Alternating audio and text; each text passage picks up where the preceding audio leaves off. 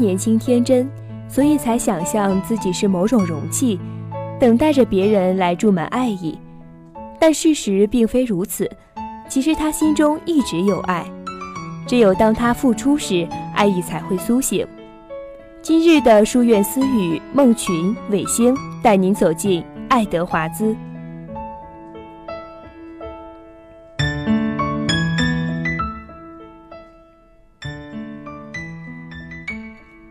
第一档不存在的女儿这本书呢，它的作者是美国著名的女作家爱德华兹。伟星，你知道吗？哎，这个我知道呀。嗯，其实说到爱德华兹啊，哈，我就有一种忍不住的小兴奋。哦，这是为什么呢？他拿过很多的美国的文学奖项啊，不仅在一九九八年入选了海明威的文学奖，还得过美国的全球杂志奖。现在呢是美国大学任职的英文教授。我觉得作为女性来说，其实想想已经非常厉害了。对，没错，作为一个女作家做到这种程度，真的是够拼的哈。是。那我们今天所介绍的这本书，则是她出版的第一部长篇小说。哎，你知道吗？当我第一次看到这本书的时候，我居然还以为这是一本鬼故事书。我还一直傻傻的以为书中的女儿是一个鬼魂，哎呀，这怎么可能呢？不过直到我看完以后，我才知道啊，原来根本就不是我想的那样。嗯，书中那些感情描写的是非常的细腻啊，我觉得我之前的想法真的是太丢人了。嗯，其实从你这里就可以看出来哈，看东西不能够只看表面，对，也不能从一面去任意的揣摩另一面。没错，其实人是这样，书也是这样。其实说到这本书呢，当时出版的时候真的是火到不行，上市才两个月，印刷呢就超过了八万册，几乎是超过了《追风筝的人》这本书。天哪，八万册吗？嗯，出版两个月之后呢，他就登上了《纽约时报》的冠军，非常的厉害。对，真的是特别的让人惊讶啊。不过我觉得跟《追风筝的人》相比，这本书在叙述情感这个方面就显得更加细腻一些。嗯，怎么说呢？就比如说书中对父亲的描写，二十五年的时间，他每时每刻、每一分每一秒都是在愧疚中度过的，而且他只能以到处拍照的这样一种方式来寻找女儿，缓解他自己内心的压力。嗯，其实伟星，你说到这儿，我感觉有点小心酸啊。因为他这个还是害怕自己的妻子知道真相之后受到伤害，于是才撒了谎。对，但是他没有想到的是，他只要说一个谎呢，就要去圆另外一个谎。其实不管怎么说呢，我觉得戴维还是非常爱妻子的，同时他也非常爱那个失散多年的女儿。不过呢，很多读者，包括我，我都觉得他爱的方式是有问题的。你觉得呢？我认为那大概就是因为他和妻子之间缺乏一种沟通，而且他们彼此之间就竖起了一道高墙，两个人都没有办法去逾越了。嗯，看来伟星你还是感触颇深啊。那你怎么觉得这个故事的主线是什么呢？我认为他的心理路程是整个故事的一条主线啊。嗯，但是我不知道你有没有注意到，其实这个故事还有另外一条主线啊，那是什么？我认为就是护士卡罗琳和那个女孩。他们搬到了另外一个城市，非常努力的生存。而且我们也知道，卡罗琳是一个非常善良的人，她竭尽自己的全力给这个女孩创造了一个非常温暖的家。而且这个拥有幸福生活的女孩，也同样拥有一颗非常善良的心，最终也就原谅了所有的人。对，其实卡罗琳还是非常的善良的。我们只能说，生活中呢充满着太多的未知和无奈，有着太多逃避不开的痛苦。也许许多根本就是呃意想不到的，但是也会有很多的惊喜。其实对于我们来说呢，重要的不是说如何去逃避，而是怎么如何去坦然的面对。没错，就像书中卡罗琳所说的那样，当你逃过了许多伤痛的时候，同样你也错过了无数的喜悦。其实每个人都会有自己的苦楚，他们有的为人所知，有的被藏在了心底。也许这些痛苦会让你感到自卑，但也正是因为这些痛苦，你才会变得更加的完美。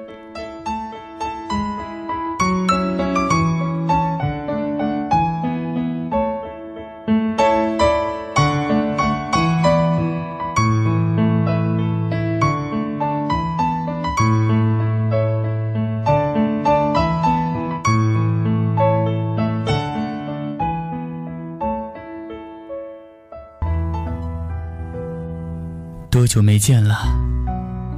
从开始到现在，多久没联系了？从去年到今天，喧嚣尘世，我们过得太匆忙。面对现实，我们太善用借口与伪装。有没有那么一些话想说但不敢说？我求求你嫁给我！你就是对我好，承认怎么了？有没有那么一些人想见却不敢见？呸！我才不承认呢！把你的情绪说给我们听，有关青春，有关过往。把你的故事说给我们听，有关父母，有关爱人，有关你的一切。这里是这里是读书时间，墨香斋。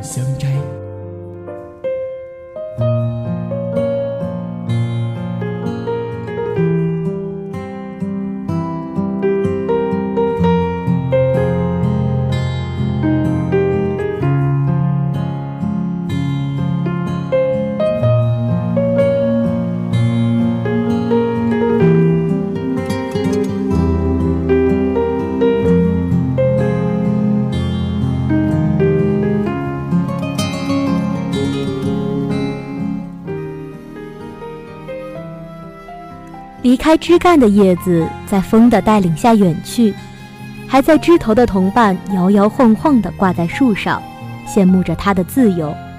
但他们都不知道，独自随风而去，并不是幸福，而是孤单的自由。今日的墨香斋，雨瑞、孟群、曾彪为您带来《随风而去是孤单的自由》。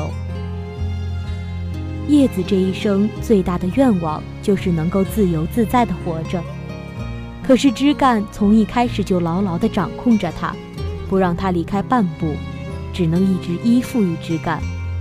尽管枝干一直保护着叶子，让它不在风吹雨打中掉落，但是叶子固执地认为这是一种束缚。正是这种束缚，让叶子越来越厌恶日复一日的无趣生活。越来越渴望自由。从来到世界的那一刻开始，叶子就无法掌控自己的命运。它拼命地吸取养分，让自己更加强大，拥有更广阔的眼界，好好的看着这个奇妙的世界。它厌倦了每天只能看同样的风景，做同样的事情。它无聊地等待着时间的流逝，也看腻了春暖花开。厌倦了盛夏艳阳，他想看到更多不一样的景色。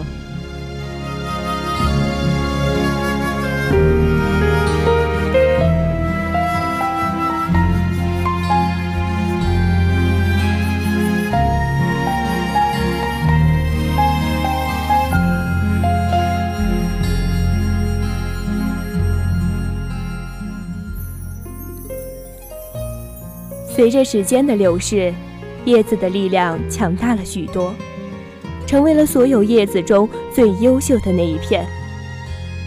枝干欣慰地放松了对叶子的掌控，认为叶子已经有足够的能力去面对这个世界的风雨了。叶子也认为是时候离开了，它不能再浪费时间。如果错过了这个最强盛的时期，他就再也没有机会得到自由了。这时，秋风徐徐而至，以自由诱惑叶子。叶子对秋风所描述的世界非常向往，枝干却不希望叶子离他们而去，苦口婆心地劝叶子留在原地。他们辛苦一辈子，也只是希望叶子能够在他们的照顾下安安稳稳地过完这一生。然而，叶子执意要随风而去，不顾枝干的挽留，坚定地离开了。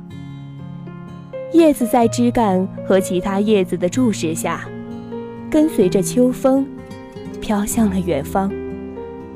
在离开枝干的那一刻，叶子不禁回头。看了一眼那光秃秃的枝干，心中突然一阵不舍，但是对自由的渴望让他压下了这份不舍，毅然地回过头，踏上了他的自由之旅。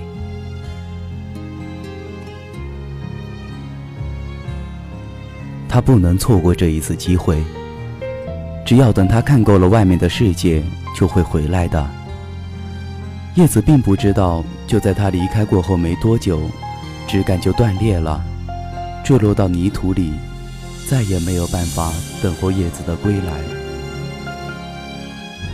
离开后，叶子渐渐发现，这并不是他想要的自由。他依然被束缚着，没有办法以自己的意志前行。秋风巧硬地带着他漫无目的的乱转。他虽然看到了不同的美景，但是他发现，他最眷恋的始终是他曾经厌烦的枝干。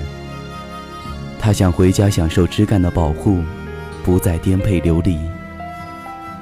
但是身不由己，他只能追随着没有自由的自由之旅。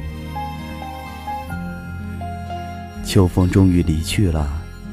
叶子翩然落地，他回想着这一路的坎坷，无比怀念从前的安逸。原来随风而去，是孤单的自由。如果可以重来一次，叶子不会选择离开，而会一辈子留在枝干身边。等到零落成泥碾作尘的时候，他才会明白。